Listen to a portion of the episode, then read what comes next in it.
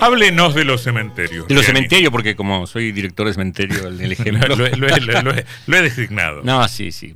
Uy, tenía razón en una cosa. Este, a Riani no le alcanza plata. Esa parte, Esa- es- esa esa parte, parte siempre se cumple. Siempre se cumple. Bueno, cementerios. eh, ayer estaba Pero repasando. son las cosas. Vos sabés que Sí. hoy pasé por la casa de mi mamá Sí. y estaba ese libro encima de una mesa. Este libro del que está, Sí. traje hoy, que se llama Ciudad Infinita, que escribimos eh, hace no me acuerdo cuánto. Pero bueno, es un libro que. Pero los cementerios están en el mismo lugar. Están en el mismo no- lugar. No ha cambiado mucho. De- Na- nadie se ha ido de ahí adentro. No, no sé que parece que debe ser como. La- el, el primer cementerio de Paraná estuvo en el eh, de- detrás de lo que hoy es la, la- la- catedral. Ya ¿Puedo, se puedo- sabe. puedo hacerle Sí. un homenaje a usted y también Sí, a Menú cómo no. Marque en, en algún punto. A ver. ¿no? Este, mm, hace 20 años eran casos extraordinarios los expertos en cementerios de Paraná. Ahora todo el mundo es experto en cementerio. Bueno. Algo tiene que haber tenido que ver usted. Taquillero, este es un tema re taquillero. Sí, Sí, sí, re taquillero. sí, sí, sobre todo cuando, cuando, cuando dejamos la parte histórica, los próceres, las figuras y empezamos a hablar de los aparecidos, Fantasmas, de los sí. fantasmas, De los mitos. Sí. de, de- de las sábanas que van caminando solas Sí. a determinadas horas. Es de- un de tema que interesa mucho.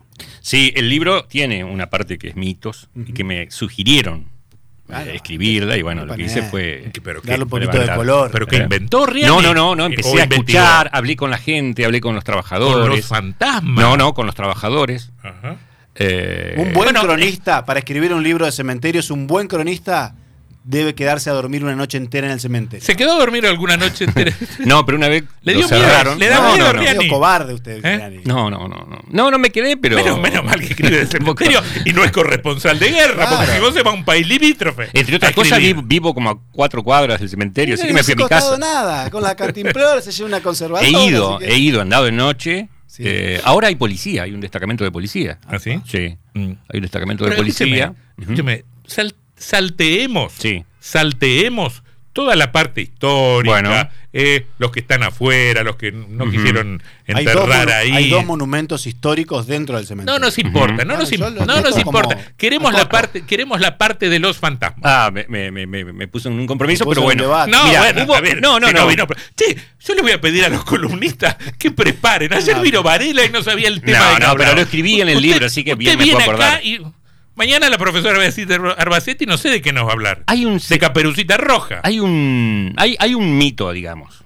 que es el, el fantasma que atraviesa la, la reja. Y, por supuesto, Pero, pero, pero, es, pero es un fantasma ecuménico, universal, o es un fantasma paranaense. es, un- es una buena pregunta porque para mí ese es universal. Porque Es- ese es- mito... es el mismo de todas Claro, partes. lo he encontrado el en mismo- otras. A ver, una pero- No vaya a ser que sea el mismo. El fantasma de Paraná es Sí. el mismo que el fantasma del cementerio de Copenhague. No sé, mm, no Pero sé si si es el mismo, si es pero... universal, sí. No sé si es el mismo, pero, pero el mito es muy parecido. Es muy parecido. Es como A la diría noche Bustamante, entra. aparecidos- lluvia. Como la lluvia, Como la lluvia para. Bustamante. ¿Eh? El fantasma en general, exactamente. no, hay uno, efectivamente, que Sí. contaba que atravesaba la- el, el- El portón. Pero viste que para cada mito hay un refutador de leyenda también. Sí, entonces, entonces- decían, no, porque si vos ves, este, la, la po- la reja estaba un poco abierta. Claro, no es, que el tipo, se- no es que el tipo pasó entre las rejas, sino que se hizo finito y de costado pasó entre una puerta y una mujer, una fantasma. ¿Y ¿Cómo se sabe Sí, eso? porque lo vieron, lo Hay entraron. testigos. Bajaba del tranvía, que el tranvía pasaba por la esquina del, Pero del hay que, hablar, cementerio. hay que hablar con el chofer urgente, con el motorman. Sí. ¿eh? Si existiera. Para ver si es cierto. Si existiera, sí. Eh, bueno, entonces el hombre se baja, la sigue. Ahora, ¿Quién es el hombre? eh, un tipo que, el que hace. ¿Pero es otro fantasma o No, no, no, este no. es no. real? Un hombre de carne y hueso. eh, Eso está escapado del hogar escuela, porque si está siguiendo un fantasma por la calle. Es que le llamó la atención, dice, ¿y esta mujer? Capaz que le gustó el fantasma, dice, viste que antes era- La esas fantasma. cosas eran muy. Eh, Bueno, la cuestión es que la ve pasar a través de las rejas. Sí. Y este, la pregunta que uno se hace es, este, porque después podés explicar, no, en realidad estaba abierta la puerta y pasó, ok, pero ¿qué hacía una mujer a las Claro. 12 de la noche? En, Que la es puerta, una persona. que la no- no puerta porque esté cerrada con dos o tres giros de llave es absolutamente este, irrelevante frente a un fantasma que la cruza. Sí, bueno, esa es una, uno Ah. de los casos. Otro que me contaron eh, la- los trabajadores Sí. del, del cementerio, este libro lo escribimos hace unos 20 años. Esto tiene un poco más de rigor, me parece. Sí, porque además lo vieron ellos. Ah. Eh, estaban limpiando un, un panteón, Ajá. abrieron un, un cajón, estaba abierto. Un cajón. Sí, en realidad vieron que, que unos chicos se divertían ahí tirando piedras, qué sé yo. Bajan a ver y ha- había un cadáver casi centenario que estaba absolutamente intacto. Eso, eso. Estaba eh, el, el estaba- honka abierto. Claro, lo abren porque se veía un poco roto. Terminan de abrirlo y el, y el, y el muerto estaba este, Entero. in- entero, intacto con el, con el paso del tiempo. Eso lo, lo pusimos en el libro porque, bueno, efectivamente había testimonio directo, incluso mencionamos a quiénes son las personas que no, nos lo contaron.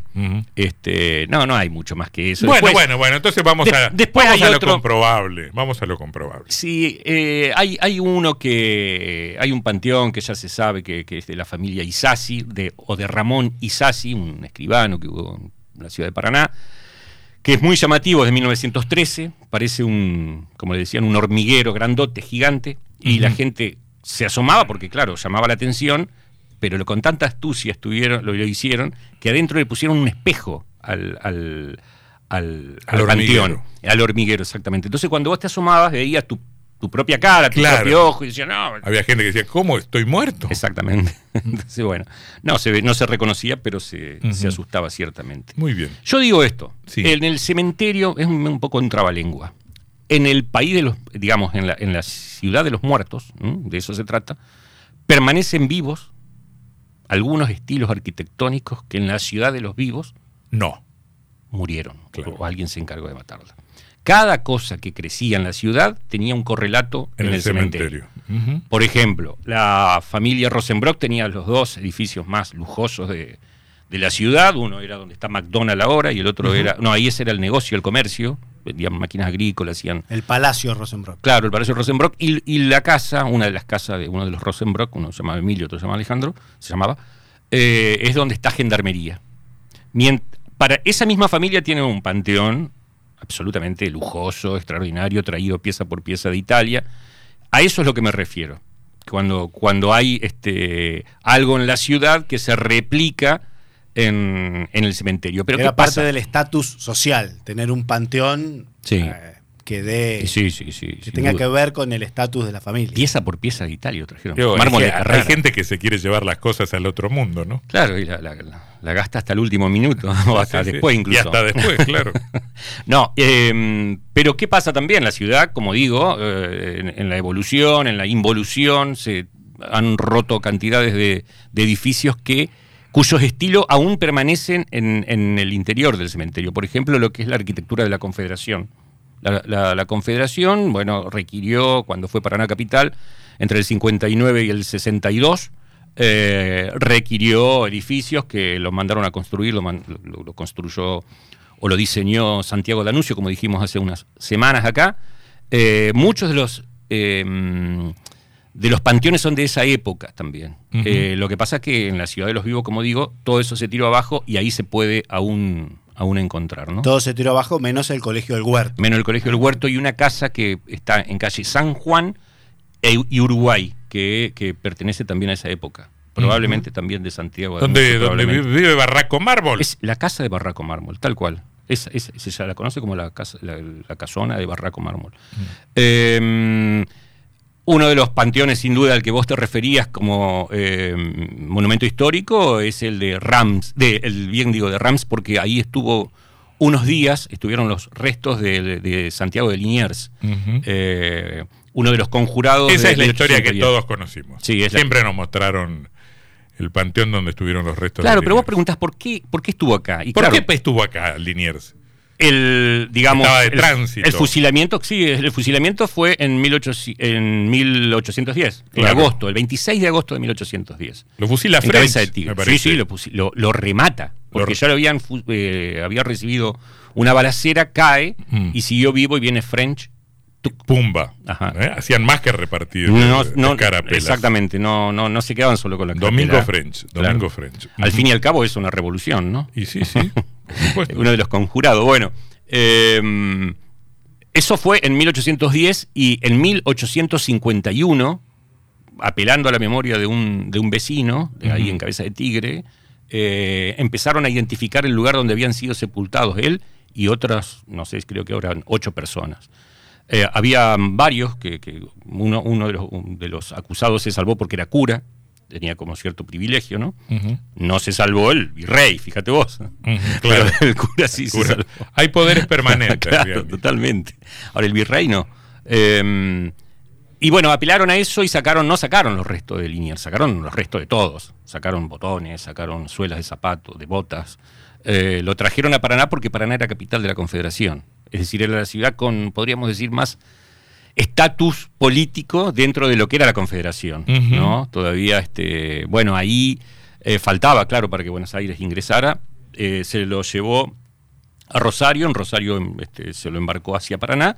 En Paraná estuvo un tiempo y después hubo gestiones del este, embajador eh, español ante la reina eh, y lo, lo llevaron a, a, Cádiz, que es donde están los restos actualmente. Los restos de Liniers están sí, en sí. Cádiz. Sí, sí. Y también está la tumba de General Galán como otro. También está la tumba de General Galán. Patrimonio. Y, claro, y hay más de, de, de un protagonista, soldados, muchos soldados que, que pelearon en caseros, ¿no? Este, eh, están y se los puede encontrar en una zona también, una de las este, más, más antiguas. Bueno, el cementerio desde 1826 eh, es un cementerio católico tardío, porque ya en Buenos Aires durante el, el, gobierno de Rivadavia ya empezaba con una política de secularización, esto de separar la iglesia uh -huh. del Estado. Acá, ¿qué pasa? La iglesia se queda con, con, el cementerio. Esto trajo muchos dolores de cabeza a gente muy considerada de la ciudad de Paraná porque no era católica, entonces no podía sepultarse y era todo un lío. La secularización es un tema porque vos uh -huh. le estás sacando a la iglesia la administración de tres momentos claves de tu vida. El nacimiento, uh -huh. el casamiento y la muerte. Tal cual tal cual. Y no podías ni, bueno, nacer sí. Nacer casarte no, sí. casarte no, claro. hasta lo que contamos la vez pasada, mm. con este esto de, de, de, de, la pelea entre el obispo Gelaber, que estaba en Paraná, santafesino radicado y gobernando la, la iglesia del obispado del litoral, desde Paraná con Oroño, por esta decisión de casar a personas que no eran católicas. Y esta cuestión histórica nos entrega otra, eh, otra pastilla interesante en cuanto a cementerios, que por ejemplo la ciudad de Santa Fe tienen uh -huh. su convento San Francisco, que es una iglesia de 350 años, las tumbas enterradas en el piso.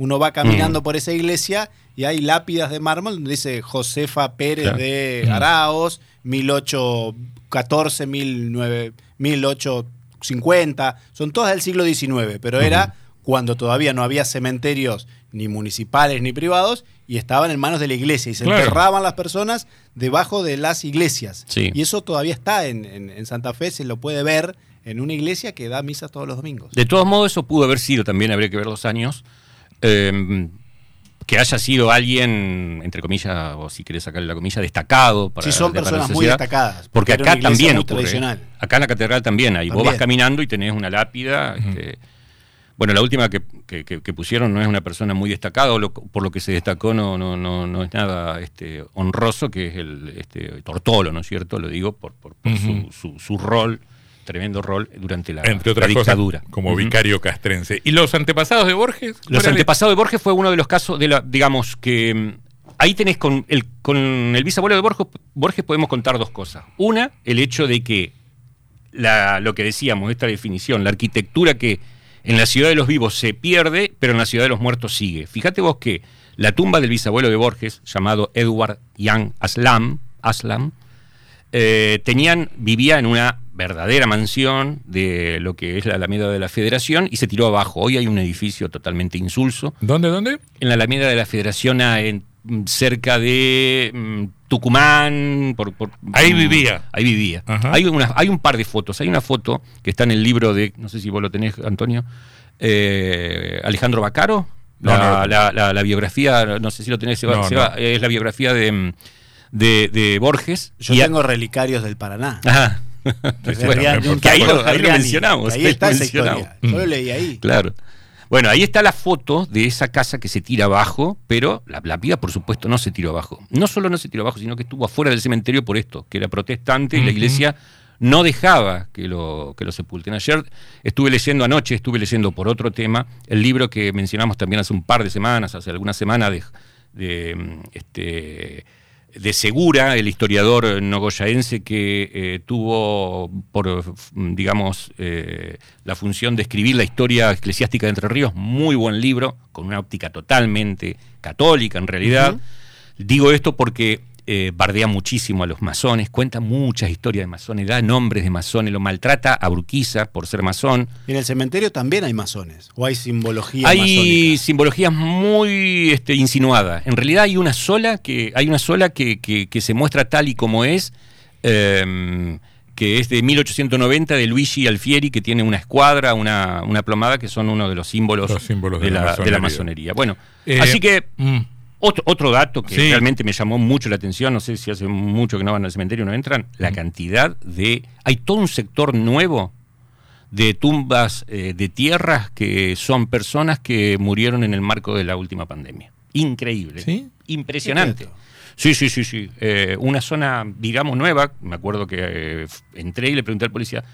¿Y tiene ¿esto posibilidades no- de, de extenderse el cementerio? hay un- un- una zona de tierra que no estaba, pa- parece pensado como, como tumba, que es cerca de, mm, eh, del arroyo Antoñico, pero más tirando para lo que sería el, el vecino cementerio israelita, ¿no es cierto? Este, de la comunidad judía, más tirando para Más ese para el centro, Claro, digamos. más tirando para, exactamente, más tirando para ese lado.